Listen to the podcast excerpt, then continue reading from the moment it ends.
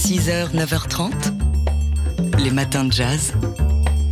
Laure Alberne, Mathieu Baudou. Puisque oui, nous nous adressons tout de suite aux amoureux d'eux.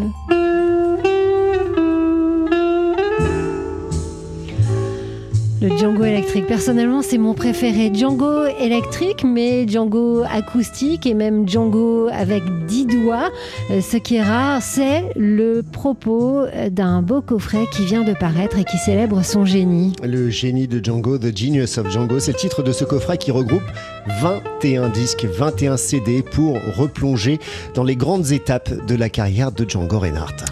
Alors, euh, ces grandes étapes, ce sont euh, le, le quintet à cordes, bien sûr, mais aussi le quintet lorsque Stéphane Grappelli est parti à Londres avec clarinette euh, d'Hubert Rostin et Hubert Foll. Euh, c'est aussi le Django électrifié, puis le Django électrique, et puis il y a cette pépite avec ses fameux dix doigts, Mathieu. Oui, euh, un enregistrement, dernier enregistrement de Django avant euh, l'accident, l'incendie de, de sa roulotte qui a lui a fait perdre l'usage de deux doigts de sa main gauche. C'était en 1928. Il est accompagnateur et ça aussi, c'est euh, ça fait partie des, des autres pépites hein, de, de ce coffret. C'est Django accompagnateur. Voilà, ça gratte un peu, bien sûr, hein, puisque l'enregistrement a presque 100 ans, c'est un peu fou. Alors, euh, ce coffret réunit des, compilations qui ont déjà été publiées. Là, l'idée, c'est vraiment de, tout réunir. Il y a aussi quelques euh, pépites, euh, dont ce, ces fameux, ce fameux enregistrement avec Django accompagnateur. Et puis, il y a un livret aussi qui nous raconte la vie et l'œuvre de Django, qui était très lié, bien sûr, on s'en doute, avec des textes, des hommages de musiciens euh, qu'il admire, comme Didier Puisque voilà, il y a eu des, publications qui datent de quelques années déjà, euh, avec euh, Stéphane euh, Sanseverino ou encore Thomas Dutronc, par exemple. Un coffret qui est à l'initiative de deux guitaristes de jazz et de swing et de jazz manouche, Sami Dossa et Max Robin, The Genius of Django. 21 disques de Django Reinhardt, c'est paru sur le label West.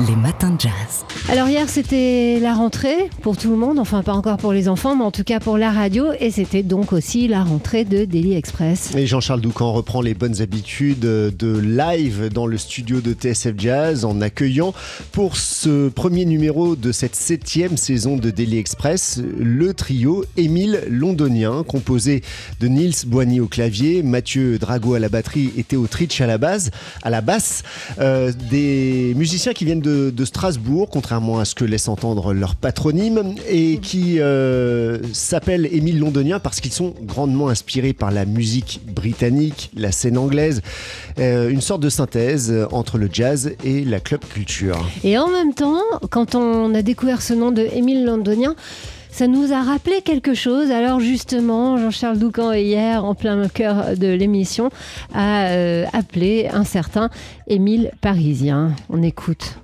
comment ça s'est passé. Bonjour les Londoniens, c'est Émile Parisien, j'espère que vous allez bien. Écoutez, j'avais pas eu l'occasion de vous dire que j'avais écouté euh, votre petite session qu'on avait enregistrée ensemble et je voulais vous dire que je trouvais ça vraiment super, c'est top. Donc, euh, voilà, vous remercier pour cette, euh, euh, pour cette invitation et, et cette musique que nous avons fait ensemble. Et sinon, je me demandais, mais c'est quoi la, grande différence entre londonien et parisien en fait Bon, à bientôt. Alors là, il vous pose une vraie question. C'est quoi la, la vraie différence entre londonien et parisien? Donc, elle vous est adressée, vous devez trouver une réponse. Je suis désolé. Ben, nous, on est strasbourgeois. Strasbourg. ouais. Voilà, il faut le défendre aussi. Strasbourg. À la base, ce projet-là, il, il s'appelle Émile Londonien, euh, sans offense à Émile Parisien, mais en vrai, c'était une blague entre nous qui avait pour vocation d'être jouée euh, dans nos soirées, mais pas pour euh, sortir plus que ça. Enfin, après, il y a eu Gilles Peterson qui l'a défendu. Nous, on est tombé absolument amoureux de la musique euh, que- qu'on jouait, et du coup, on a voulu faire plus. Mais le nom Émile Londonien, euh, c'est- un hommage et il l'a pris comme tel. Et c'est quelqu'un Ah, qui c'est même une sacrée révérence. Que... ah bah bien sûr, ouais.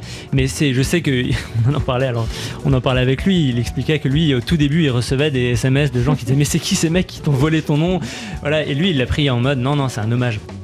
Voilà, donc vous avez compris la private joke euh, du jazz. Euh, si vous ne l'aviez pas comprise jusque-là, ben, comme ça vous avez l'explication. Euh, le groupe Émile Londonien a joué deux morceaux live hier dans Daily Express. On en entend un sous nos voix. Vous pouvez réécouter l'émission. Vous pourrez aussi voir la session live qui a été filmée, qui sera en ligne sur notre chaîne YouTube. Et puis le trio se produira sur scène dimanche le 4 septembre à partir de 22h à la petite halle de la Villette pour les after parties de, euh, du festival Jazz à la Villette qui commence demain. Mais oui, on en reparlera évidemment et abondamment. 6h, 9h30, les matins de jazz. Laure Alberne, Mathieu Baudou. On a appris la disparition d'une virtuose de la guitare largement sous-estimée. C'était Monette Sudler qu'on écoute ici.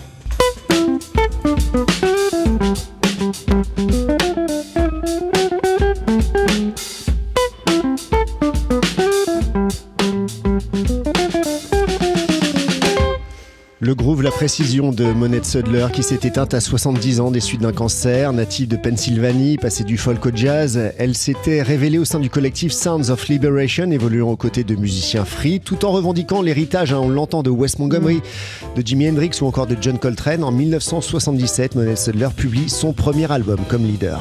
Alors évidemment, elle se fait remarquer, mais elle se fait remarquer par ses pairs qui l'engagent. Elle s'est produite notamment euh, aux côtés de Freddie Hubbard, Archie Shepp ou encore Hugh Masekela, mais jamais Monette Sudler n'a pu accéder à la renommée qu'elle méritait largement. Elle enregistre peu et les labels importants semblent l'ignorer alors. Elle étudie, elle enseigne. Elle accède alors notamment à Philadelphie à un statut d'icône.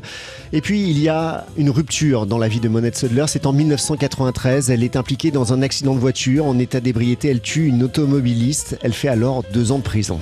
Et à sa libération, bah, elle est contrainte de ne pas se produire dans des salles qui servent de l'alcool. Alors elle, s'est diversifiée. Encore une fois, elle s'est tournée vers l'enseignement. Elle a multiplié les interventions auprès des enfants de Philadelphie et elle a fondé un festival important chez elle à Philadelphie. Euh, C'était en, en 2008, le Philadelphia Guitar Summit. Monette Sudler, donc, dont on a appris la, la disparition à 70 ans. On peut parier que euh, après cette disparition, elle accédera sans doute au statut qu'elle mérite, avec, on l'espère, des rééditions d'albums. Les matins de jazz. Bienvenue dans la plus belle salle de concert du monde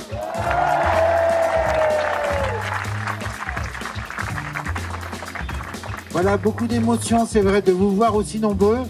Franchement, vous avez crapahuté quoi Une heure et demie C'est dingue Il y a du jus de mollet ici, c'est formidable Alors vous avez sans doute déjà reconnu la voix et euh, le ton aussi euh, d'André Manoukian qui, il y a plus de dix ans, a eu cette idée folle, euh, mêlant ses deux passions pour le jazz et pour la montagne, de créer un festival en haut des cimes. Oui, à Chamonix, c'est le Cosmo Jazz Festival, 12e édition, qui a eu lieu cette année du 23 au 30 juillet dernier et qui a fait l'objet d'un long reportage après le 20h de, de France 2. C'était samedi soir. Vous pouvez le revoir, ce reportage d'ailleurs, sur la plateforme de France TV en, en replay. On est plongé donc euh, dans les montagnes alpines euh, et en haut des cimes, eh bien, il y a des spectateurs qui sont venus à pied et des instruments qui sont venus par la voie des airs. Voilà, c'est ça. Parce que tout le monde ne peut pas emprunter euh, l'hélico comme le fait le piano, un magnifique Steinway. Il est immense, il pèse une demi-tonne et il est transporté à plus de 2000 mètres en effet avec un hélicoptère afin que celui qu'on entend ici sous nos voix, Roberto Fonseca, puisse se livrer à un concert en haut des cimes. Roberto Fonseca, qui lui aussi a pris la hauteur après Ah oui. ce concert, puisqu'il a eu droit à son baptême de parapente. Après le piano volant, il y a eu le guitariste flottant.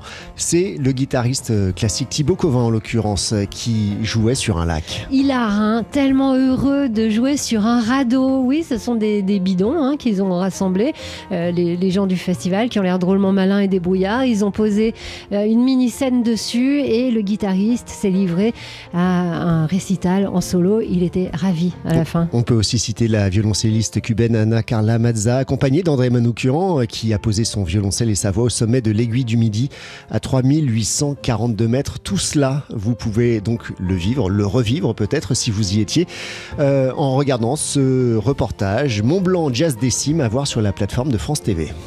Les matins de jazz.